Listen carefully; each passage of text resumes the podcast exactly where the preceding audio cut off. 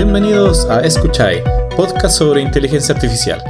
Mi nombre es Simón, me encuentran en arroba artificial Simón y me estoy aquí con mi amigo Diego. Hola Diego, ¿cómo estáis? Hola Simón, ¿qué tal? Un saludo a quienes nos escuchan en este séptimo episodio de Escuchai. Nos pueden encontrar en el Twitter en arroba escuchai, también nuestro podcast en Spotify y en SoundCloud. Y en Facebook en Escuchai, Escuchai. Super, Diego, hoy día vamos a hablar sobre inteligencia artificial explicable. ¿Qué es eso? ¿Qué es inteligencia artificial explicable? Es un área de estudio relativamente nueva, ¿Ya? la cual eh, se basa en tratar de entender por qué estos sistemas de inteligencia artificial, estos sistemas autónomos, toman una decisión.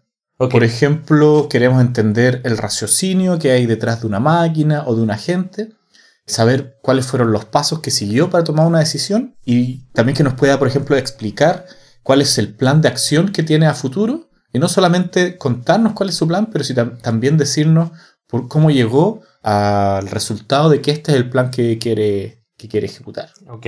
O sea, tenemos una inteligencia artificial que hace unas predicciones, procesa algo y ahora lo que queremos es entender el por qué entrega los resultados que entrega. Te puedo dar unos ejemplos para tratar de entender mejor por qué necesitamos eh, entender a las máquinas.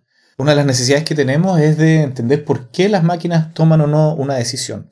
Por ejemplo, hay un caso emblemático dentro de la clasificación de imágenes, donde un sistema funcionaba bastante bien clasificando imágenes de caballo, y después que pusieron este sistema al público, eh, empezó a fallar. Y se dieron cuenta que habían entrenado el sistema con imágenes que tenían una marca de agua. Y este, a través de estos sistemas de explicación, de saber cómo el sistema está funcionando, se pudieron dar cuenta que su base de datos inicial, su- sus datos de, entrenamiento, tenían eh, un sesgo. Otro ejemplo que te puedo dar es, por ejemplo, en el caso judicial. Hay empresas que calculan un factor de riesgo que se llama, que es que la persona que, que se está en juicio, cuando el juez tiene que decidir si lo deja en libertad o lo pasa a, a- a prisión preventiva, la probabilidad de que esta persona vaya a delinquir nuevamente cuando sale. Y hay un caso bien eh, emblemático en Estados Unidos, que es el algoritmo Compass, que básicamente se dieron cuenta de que estaba muy sesgado en los resultados que entregaba, porque se había entrenado con datos históricos y había absorbido todo el sesgo que venía de los datos del sistema judicial estadounidense.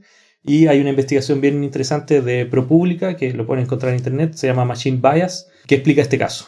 Otro ejemplo puede ser cuando una persona quiere pedir un crédito y se, te, niegan el crédito, eh, te interesa saber cuáles son los factores, las razones por las cuales te, te niegan ese crédito. Eh, necesitamos explainable AI en estos casos para poder eh, entender esos factores. Incluso por ley, en el GDPR, se consagra el derecho a la explicación. donde estos sistemas tienen que decirte por ley por qué tomaron este tipo de decisión, por ejemplo, esta que estás diciendo tú de por qué te dan o no el crédito. Relevante. Otro de los ejemplos es eh, una vez que tengamos los autos autónomos, estos que se manejan solos, necesitamos confiar en ellos antes de tú, por ejemplo, mandar a tu hijo en un recorrido de, con estos autos por la ciudad. Entonces, una de las formas que, podemos para confiar, para que la sociedad acepte esta tecnología, es que nos pueda explicar por qué está tomando las decisiones. Ahora, uno se pregunta, bueno, todos estos son sistemas computacionales, es un programa que eh, ejecuta una acción detrás de la otra. ¿Por qué no simplemente agarrar el programa y ver qué es lo que está pasando ahí?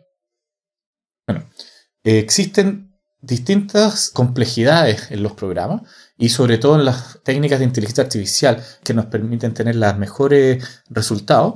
Estos sistemas tienden a ser demasiado complejos y no se pueden eh, entender revisando cada operación una tras otra. Por ejemplo, una red neuronal convolucional que nos puede decir, categorizar muy bien una imagen, qué objeto hay en la imagen, tiene miles de parámetros. Entonces, revisarlos y entender qué es lo que está pasando adentro es difícil.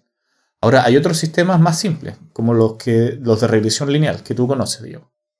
Claro, hay algoritmos o modelos más simples que las explicaciones son autogeneradas. Uno revisando cómo, cómo está construido el modelo, uno puede entender qué variable o, qué cosas tienen más impacto en la solución que otras. Pero claro, como, como bien dice, cuando hablamos de redes neuronales son muchos los parámetros que hay que revisar y resulta casi imposible seguirlos uno a uno. Claro, estos sistemas eh, lineales, por ejemplo, o árboles de decisión, son sistemas que nos permiten explicarlo al, ver su, su configuración. Entonces son modelos transparentes que podemos ver lo que pasa dentro. Ahora en una red neuronal, en la práctica tú puedes ver lo que pasa dentro, pero al, ser tan complejos, tan grandes, no, no puedes obtener mucha información de ahí. Entonces lo que se hace es tomarlos como cajas negras, que es decir, que lo único que sabemos de estos sistemas es cuál es la entrada y la salida. Y a través de esa empezar a generar hipótesis de por qué está realizando una, una decisión u otra. Solo mencionar que dentro de estos modelos interpretables, eh, lo podemos expandir en próximos episodios, están las regresiones lineales, la regresión logística, los modelos generales eh, GLM, General eh, Linear Models, los árboles de decisión, las reglas de decisión y eh, algún otro, alguno que otro modelo. No son muchos, pero son los que se pueden utilizar para entender directamente lo que está sucediendo con- en- el cálculo. Podemos resumir que necesitamos inteligencia artificial explicable en casos de sesgo en los datos o en los algoritmos mismos para que estos sistemas sean justos y sean transparentes. Que podamos confiar y sepamos que los podemos usar. Otro de, lo- de los motivos donde este tipo de tecnología es, es útil es en casos de post-mortem o, por ejemplo, cuando ya ocurrió un Accidente. un, accidente, un fallo, necesitamos, eh, por, por un lado, saber por qué ocurrió y, por otro lado, a quién le entregamos la responsabilidad, quién se hace responsable por lo que ocurrió. Y otra de las características que tiene es que nos puede servir para mejorar los sistemas. Si ya sabemos por qué está tomando decisión, sabemos dónde está fallando, ahora podemos hacer estos sistemas más óptimos. Cuando hablamos de explainable AI, ¿cuáles son los tipos de explicación que podemos esperar de los sistemas? Mira, es una pregunta bastante compleja los tipos de explicaciones que hay, porque depende no solamente de la explicación misma, de, por ejemplo, un informe que te pueda entregar el sistema, sino que también depende de el contexto. Hay explicaciones eh, que pueden servir en un contexto y en otro no. Existe el- eh, la capacidad de la persona a la cual está dirigida la explicación, si es capaz de entenderla. Por ejemplo, no es lo mismo darle la explicación de un sistema computacional a un ingeniero que dárselo a un, un Un abuelito que está usando el sistema o a un juez, exactamente. Existe eh, el tipo de, de explicación, la que se llama teleológica, o la es, es este tipo de explicación de actos que ocurren porque se espera un resultado de ellos. Por ejemplo, tú tomas café todas las mañanas, yo sé que te gusta mucho el café, y si yo te pregunto, ¿por qué tomas café todas las mañanas? tío? ¿Cuál va a ser tu respuesta? Porque yo creo que me sirve para despertar y empezar a trabajar. Es una explicación totalmente aceptable, una explicación teleológica. Ahora existe, estas explicaciones son aceptadas como una buena explicación cuando el comportamiento es esperado, en este caso que tú vayas a trabajar. Sobre todo tu jefe lo espera todos los días. También se puede aceptar esta explicación cuando, aunque el comportamiento sea no esperado, pero es aceptable. Por ejemplo, por algún motivo un examen te fue bien, pero eh, no sabes bien cuál fue la razón de que, de que el examen te haya ido bien. Entonces tú puedes ahora decir, bueno, estudié, pero sin dar mayor detalle. Hay otros casos en que esta explicación teleológica no es aceptable. Por ejemplo, eh, cuando el, el comportamiento es, es inesperado, pero además es inaceptable. Pongamos el, el caso de una inteligencia artificial. Pongamos el caso de una inteligencia artificial en que tú le pides prepararte una taza de café. Y para prepararte una taza de café, asesina a todos los que están en su, en su camino hacia la, hacia la máquina de café y te trae su café, tu, tu café, pero eh, en el fondo eliminó a todo, lo, a, a- a todo potencial eh, adversario en, en el, en el camino. Eso Claro, eh, ahora que, el, que, el- que que la máquina te diga, eh, maté a todos para traerle el café a Diego en la mañana para que trabaje, ya no es una explicación aceptable. Entonces ahora necesitas ir más detalle sobre, el- sobre qué pasó, sobre qué ocurrió. ¿Y qué técnicas conocemos sobre inteligencia artificial explicable? Mira, yo podría resumirla en, en algunos temas, por en tres temas. Uno que es análisis de sensibilidad. Ya. En este caso, la idea de un análisis de sensibilidad es que me diga qué parte del input a ese sistema me hizo, le hizo tomar la decisión. De todo el input, cuál es el subconjunto dentro de, de él que, me hizo, que le hizo tomar esa decisión. Para eso eh, hay, hay distintas técnicas que se pueden ocupar, pero algo muy simple es, por ejemplo, tenemos uno, un input, datos de entrada que generan un output, y lo que hacemos es modificar una, en, en una pequeña variación, uno de los parámetros de entrada y vemos cuánto afecta el parámetro de salida. Y eso lo hacemos múltiples veces. Y en el fondo vamos viendo reflejado en la salida los cambios que vamos haciendo en, la entrada y eso no, nos da un indicio de cómo el algoritmo está eh, procesando o tomando decisiones. Lo bueno de este tipo de, análisis, justamente este, este, tipo de técnica que tú comentas, es que son de tipo causa y efecto, donde podemos decir con razón que este, este es el exactamente la respuesta está modificada por este tipo, esta parte de la entrada. Hay otras explicaciones que solamente nos muestran correlaciones, las cuales, como sabemos, la correlación y la causa son cosas eh, muy distintas, no lo podemos confundir, eso esperamos que nuestros auditores ya lo tengan claro en todos estos episodios que hemos, que llevado. Pero la gracia de estos análisis de sensibilidad que, que dan una respuesta más, más, más potente. Ahora, otra de las técnicas que tenemos es traducir un sistema a un lenguaje más fácil de entender. Por ejemplo, la inducción de un programa, donde tenemos el, comportamiento de un sistema, de un agente, de un robot. Este robot, por ejemplo, está controlado por una red neuronal, una Deep Neural Network, y podemos, lo que podemos hacer es tomar sus, acciones y ahora escribirlas, hacer, por ejemplo, clúster de las acciones y poder escribirlas en, en un programa de un par de líneas, donde ahora sí podemos entender qué es lo que está pasando ahí. Este programa quizás no va a responder de la misma forma que la red neuronal, quizás ahora solamente va a tener un 80% de eficacia comparado con lo que tenía la red neuronal, pero sí nos sirve para entender qué está pasando. Claro.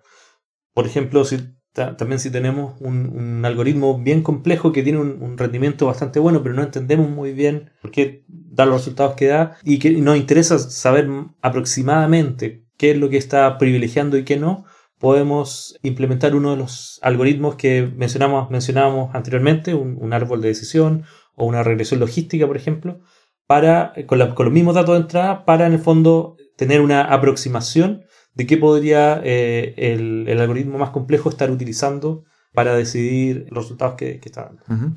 Otra de las técnicas es la reducción del modelo, en el cual la idea es ir cortando el modelo, modelo achicarlo, mientras se mantenga la misma eficacia. Una de estas técnicas es la destilación de redes neuronales, donde se van haciendo un pruning de, estas redes o sacando las neuronas, desconectándolas al sistema, mientras éste mantenga su, su, capacidad de ejecutar lo que estaba haciendo cuando estaba completa. Y uno de los ejemplos o de las técnicas que hay ha llegado a minimizar las redes a un 5-4% del tamaño original, manteniendo un 90-98% de performance comparado con las redes completas. Entonces la idea es que ahora teniendo una red mucho más chica, podemos entender, eh, más fácil ir y ahora entrar y romper este black box o esta caja negra y ver qué es lo que está ocurriendo dentro. Podemos comentar ahora a lo mejor algunos proyectos que tienen relación con explicabilidad de inteligencia artificial. Sí, mira, yo te puedo comentar de uno organizado por DARPA, está la agencia de inteligencia de Estados Unidos. De Skynet. Sí, también. Por ahí mismo viene. Donde basado en el problema de no entender cómo las, las redes neuronales las Deep Neural Network funcionan, crearon este proyecto, un consorcio grande de más de 20 grupos, cada uno con, unas, con eh, un número considerable de, entidades, universidades y, mm, compañías que hacen eh, investigación, donde la cual tratan de generar este tipo de técnicas para explicar qué es lo que eh, están haciendo estas redes, estos sistemas inteligentes. Otro recurso interesante es FAT Conference, que viene desde el 2014 organizando una conferencia anual en temas de fairness, que se traduce como justicia, accountability, que puede ser eh, como responsabilidad, y transparencia. Desde el 2014 viene organizando esta conferencia que reúne a gente trabajando en, tratar de explicar y hacer los sistemas más justos. No, necesariamente explainable AI, pero es un punto clave eh, dentro de, lo que, de la labor que, están haciendo eh, y la investigación que están realizando. Y basado en Machine Learning, que sería viéndolo como un subconjunto de inteligencia artificial. Claro, vamos a poner el link porque pueden ver los recursos que tienen y es muy interesante lo que, lo que organizan año a año. Oye, Diego, te quería hacer una pregunta ya que tú eres nuestro experto en Data Science y Big Data estado viendo en las noticias últimamente que hay mucho revuelo con Hadoop. Y ¿le podría explicar a mí y a nuestros oyentes qué está pasando con Hadoop? Sí, efectivamente. Bueno, cada cierto tiempo hay una nueva publicación de Hadoop está muerto. Bueno, voy a explicar primero qué es Hadoop. Hadoop es un sistema distribuido de archivos que fue el gatillante para todo este boom de Big Data hace 15 años atrás. Eh, Big Data es posible hoy en día gracias a la publicación open source de Hadoop. Pero ¿qué pasa con Hadoop? Después de Hadoop salió otra plataforma que es mucho más óptima que se llama Spark. Ambos son proyectos Apache open source. Y eh, en el fondo ha, dejado, ha pasado a un segundo plano casi eh, el uso de, Hadoop. Y lo que ha pasado últimamente con las empresas, grandes empresas que, invierten en Hadoop o que ofrecen servicios de Hadoop, que podemos nombrarlas que son MapR, MapR, eh, Hortonworks y Cloudera, se han, visto en varios problemas como económicos. MapR eh, a inicio de año dijo que no podía seguir eh, como empresa si es que no encontraba nuevo financiamiento y fue eh, todas las patentes fueron compradas por, por HP y tuvieron que despedir a, varios em, empleados en febrero en California. Hortonworks, que era la segunda más grande con una inversión de 248 millones como de inversión capital, fue comprada por la primera más grande, que es Cloudera. Básicamente los dos más grandes se, fusionaron. El más grande compró a la segunda más grande. Cloudera ha recibido una inversión de un billón de dólares a la fecha. Pero hay, como una señal de que a lo mejor no, no, han sido tan eh, rentables eh, este, este, tipo de empresas en, el, en el mundo Big Data. Big Data entrega muchos beneficios para la empresa, pero no necesariamente son bien aprovechados eh, cuando se hacen los proyectos, porque además son muy caros y hacerla bien al principio eh, cuesta. Es como, como repetir la historia un poco de lo que pasa o que lo que aún pasa con los data warehouses en la implementación de en la empresa. Hay una alta tasa de fracaso en, en, proyectos. Y recientemente lo que hemos visto es que Databricks recibió una inversión de 400 millones de dólares, lo cual la posiciona aún más como líder casi indiscutido en, en este submundo de, de, de, Big Data, donde tenemos Hadoop y Spark proveyendo estos tipos de, recursos. Em, Databricks es la empresa que se fundó a raíz de la creación de Spark, son los mantenedores de Spark y ha tenido un crecimiento estable en el último, en el último tiempo y esta inversión de 400 millones de dólares eh, es una señal súper potente al mercado de Big Data que sigue estable, pero a lo mejor no preocupándose tanto por Hadoop. Gracias por tu análisis, análisis eh, contundente. ¿Tenemos recomendaciones para este capítulo? Yo quiero recomendar tres bibliotecas que pueden utilizar para hacer Explainable AI. Son muy útiles. La primera se llama Lime o Lime, que eh, en la sigla en inglés es para Local Interpretable Model Agnostic Explanations.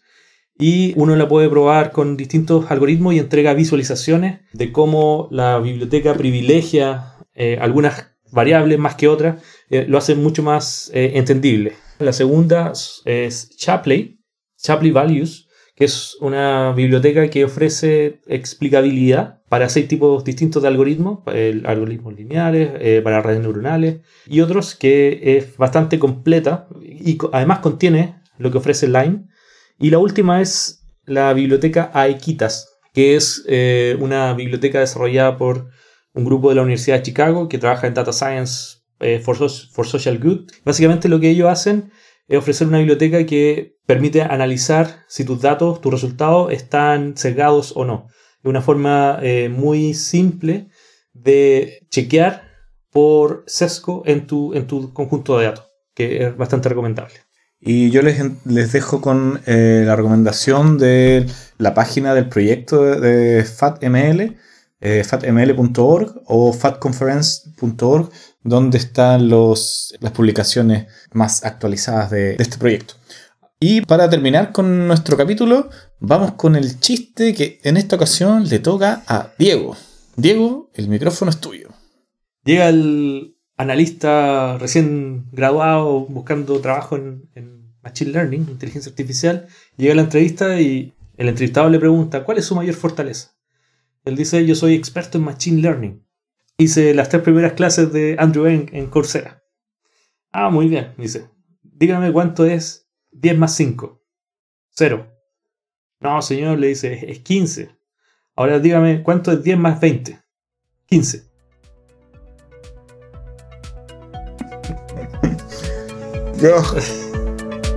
Gracias. Nos vemos la próxima. Gracias. Chao, chao.